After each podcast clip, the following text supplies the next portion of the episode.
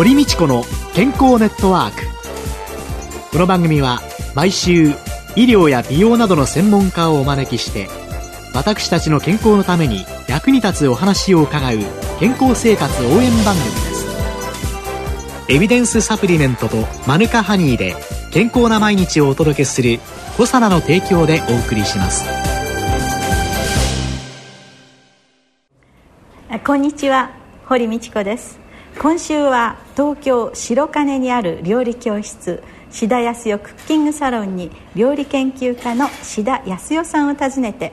夏を乗り切るための健康レシピと題してお話を伺います。どうぞよろしくお願いします。よろしくお願いいたします。今日はねあのクッキングサロンの教室の終了後にお邪魔しておりまして生徒さんたちがご覧になっている中で番組の録音をさせていただいておりますけれども、まあ、あの今月5週にわたっての夏を乗り切るための健康レシピということで第1回目はこのウェルカムドリンクというので今は私のですね実は目の前に、えー、2つのドリンクジンジャーエールと抹茶スパークリングというのがあるんですけれども私ジンジャーエールなんてね買うものとしか思ってなかったんですけれども、これはどうやって作るんですか？あのえーと、フードプロセッサーを使っていただいて結構なんですけれども、あの生姜たっぷり 250g なんですけれどもそれをあのちょっと細かめに刻んであの粗めに刻んでいただいて、はい、そしてあのフードプロセッサーの中に入れてあとあればあの唐辛子、はい、でもしあのタイの唐辛子とかそういうものがあるとさらにこうちょっと。辛みが強いものですか？ピップリッキーヌとかいう名前なんですけれどもね。あの一番タイで世界一辛いとかって言われている唐辛子があるんですけどそういうものとかあとはあのレモングラスというのがあれば入れていただきたいんですけれどもなければその種を取らない赤唐辛子2本と 250g から 300g ぐらいの生姜を皮をつけたまま皮をつけたままの生姜 250g で種をついたままの赤唐辛子を2本。それをフードプロセッサーです、はい、とにかくかけてこう細かくガーッと細かくしていただきます、はい、冷状になるまでするんですか？そうですね。あのでもそんなにあの歯があの細かくはならないようにピュレのようにはならないようになってますから、うん。うん、まあ、細かいみじん切りごく細かいみじん切りにというような感じになると思いますので。はいそしてそれを、それはあのちょっと置いといていただいて別のあのお鍋の方にお水を入れていただいてそこにお砂糖をたっぷり入れていただいてそれはあの結構500とかお砂糖 500g ぐらい。ですね、はい、でお水が大体同量ぐらい入れていただいて 500ml、はい、でそこそれをちょっと煮詰めていただきます、これをどのくらいまで煮詰めるんですか？と5分ぐらい沸騰させていただいて、はい、で今度その沸騰したところにお砂糖が溶けて沸騰したところに全部先ほどの細かくなったものを入れていただいてそしてそれが、えーと、3分の2量になるぐらいまで。あ全量が3分の2になるぐらいまでにまた弱火で煮詰める。そうなんです。とろっとするまで煮詰めていただいてそれをこして。こすああ手間がかかる。はい。こすはい。このひと手間が大変なんですよ。ね、うん、でもあのただちょっとあのざるにリードペーパータオルみたいな感じのペーパータオルを敷いていただいて、はい、それをあのあ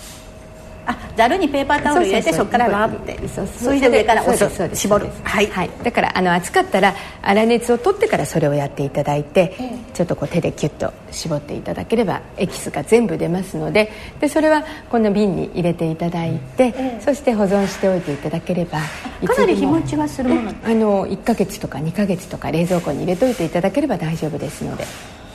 まさにウェルカムドリンクですよね。すごい綺麗です。涼しそうですよねちょっとレモン、えー、この上に置いてるのが今日はミントとそうですね。レモンとかライムとかそういったものをちょっと飾っていただくと可愛いし香りもいいですので。いただいてしまいます、はい、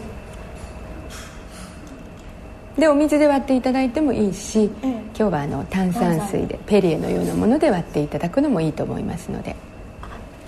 こうピリってきますよね喉に。唐辛子。あこのピリは唐辛子なんですか、ね、はい。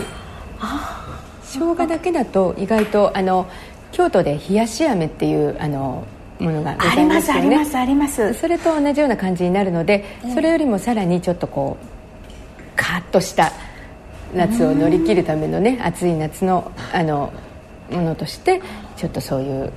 それで唐辛子を入れていただいた方料が料理にはとんと疎い疎いもんですから先ほどその赤唐辛子がない時にタイの辛い赤唐辛子っていうのの名前を聞きそびれてしまったのですけあどの赤唐辛子はよくありますけどそのタイの食材のところに行かないとないんですけれど、はい。プリッキーヌという。プリプリッキーヌ。プリッキーヌですね、プリッキーヌというのがとても辛い。でそれを入れるともっとカーッときますのでなんか辛いあのお料理とか食べた時とかにあのちょっとこう途中で飲んだりとかするのにあちらの方はプリッキーヌのこういうジンジャーエールみたいのを飲んだりとかするらしいですけれども、はい、でもう一つウェルカムドリンクとしてその抹茶スパークリングというのをご用意いただいてるんですけれども、こちらはまだあのお教室の生徒さんたちにもあの、お出ししたことがないんですけれども。あら私が最初にいただいてしまいました。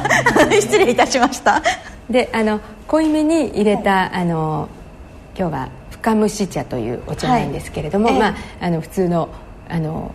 お煎茶とか、あの緑茶で結構なんですけれども、それちょっと濃いめに入れていただいて。ちょっと濃いめに入れる。はい。でそこにあの少し、まあ、お砂糖を入れられる方はで色があの普通の緑茶とかだときあまり綺麗ではないのでお抹茶にちょっとお砂糖を入れてお抹茶とお砂糖をちょっと混ぜといていただくとあのダマダマにならないのではいはい。どうしても粉だからダマになっちゃうじゃないですか、ええはい。そのダマにならないようにするためにこうちょっとよく混ぜてそれをこの中に入れて熱いうちに入れていただいてちょっと濃いめのその抹茶というか緑茶というかのを作っておいていただいて、それにお好みで甘さがあのどのくらい入るかは調節していただいて、でそこに氷を浮かべてそしてあとは炭酸水で割っていただくという抹茶スパークリングというものなんですけれども。またこれも私は教室の生徒さんの前で先にいただいてしまいますけれども、でこれはあのあ抹茶の香りと砂糖が。何とも言えない香りがね。えあの口いっぱいに広がってきますけれどもこの夏に生姜を取ったりあるいはこの抹茶、こういうその夏の素材として、ええええ。これらは何か健康に。そうですね。あの生姜はあの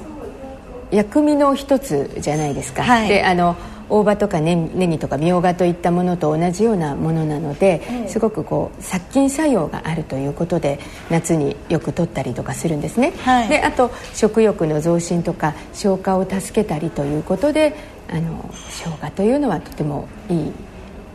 ということになっているので夏にあそうですよね、あの漢方薬なんかではあの生姜生姜を吐き気止めに使ったりとかですね。ね。あるいはあの本当におそうめんの薬味なんかもあの、体をおそうめんで冷えちゃうので、胃を温めるっていうねそんなので生姜案外こうか冷たいんだけれども、ええ体を温めてくれるような。ね。今クーラーが効いてたりとかしますからね。そうですね、でこの抹茶というのを加える利点というのは、うん抹茶はなんかこう爽やかなねこのはい色というか、そういうことええ。で清涼感を出していただければと思うんですけれども、まあね、あのカテキンもね抗菌作用がねそうですよね。ありますものね、はい。ですからこういうのが加わっているととてもいいですよね。でも先生あの今日この教室に伺わせていただいてるんですけれどもこのクッキングサロンというのはあのどんな料理教室なんですか、えーとうん、私があのヨーロッパでいろいろと学びましたええ。お菓子とかお料理を皆さんに教えて差し上げているお教室なんですけれども、ええ。まあ、白金というあの場所柄、あの住宅地ですので、ええ。ちょっと分かりにくいところにあるんですけれども、まあ、隠れ家的な感じであの皆さんがゆっくりとここでおくつろぎいただくようなサロンのようなお料理教室にしております。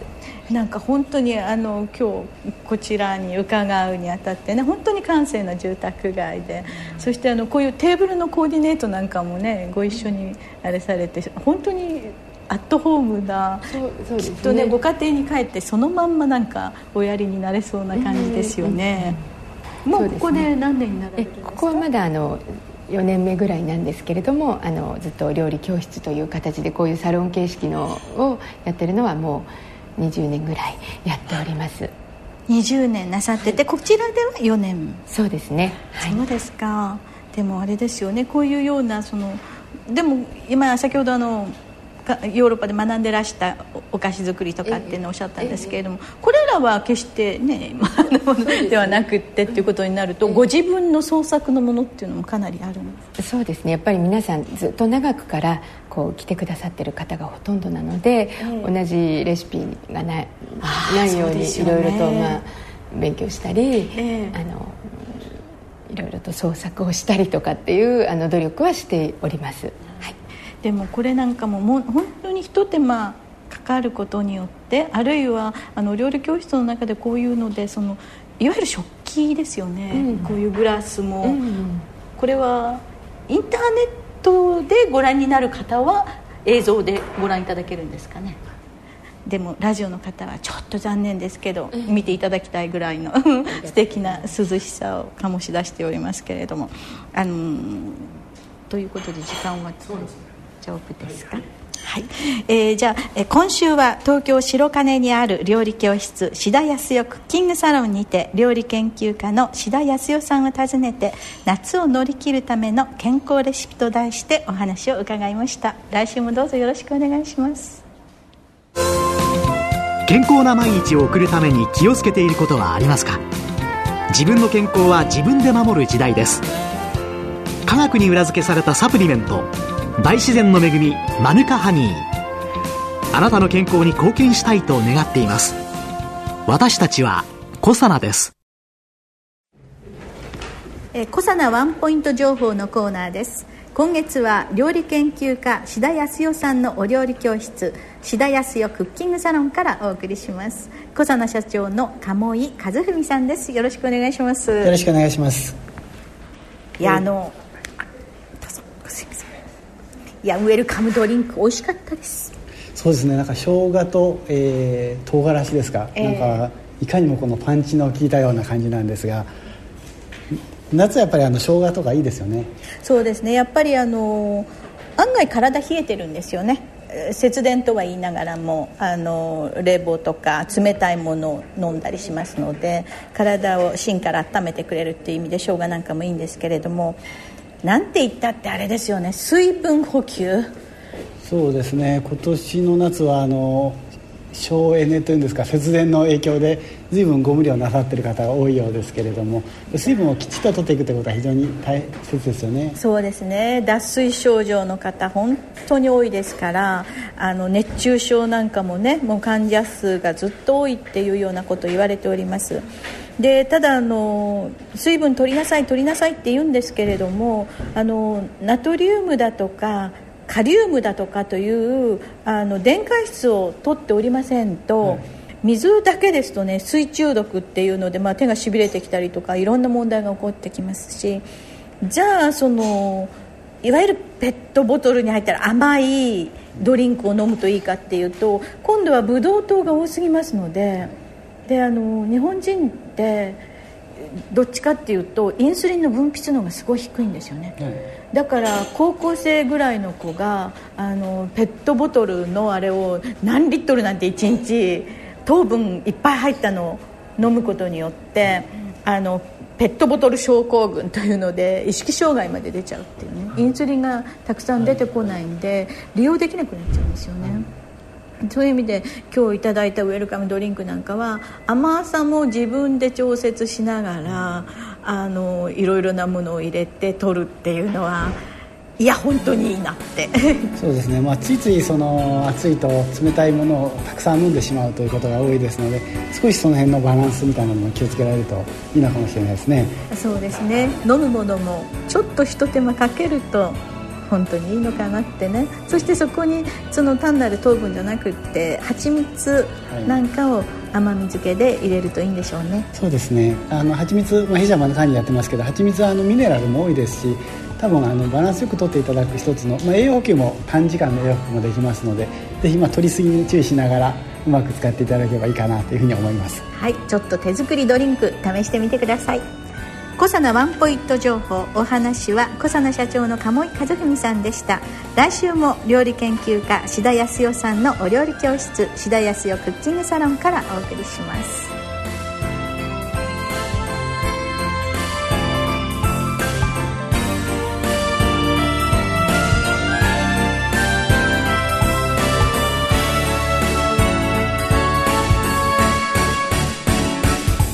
堀道子の健康ネットワーク。健康と美容についてもっと詳しく知りたい方はぜひコサナのサイトへ。検索で「コサナ」カタカナで「コサナ」と入力してください。この番組はエビデンスサプリメントとマヌカハニーで健康な毎日をお届けする「コサナの提供」でお送りしました。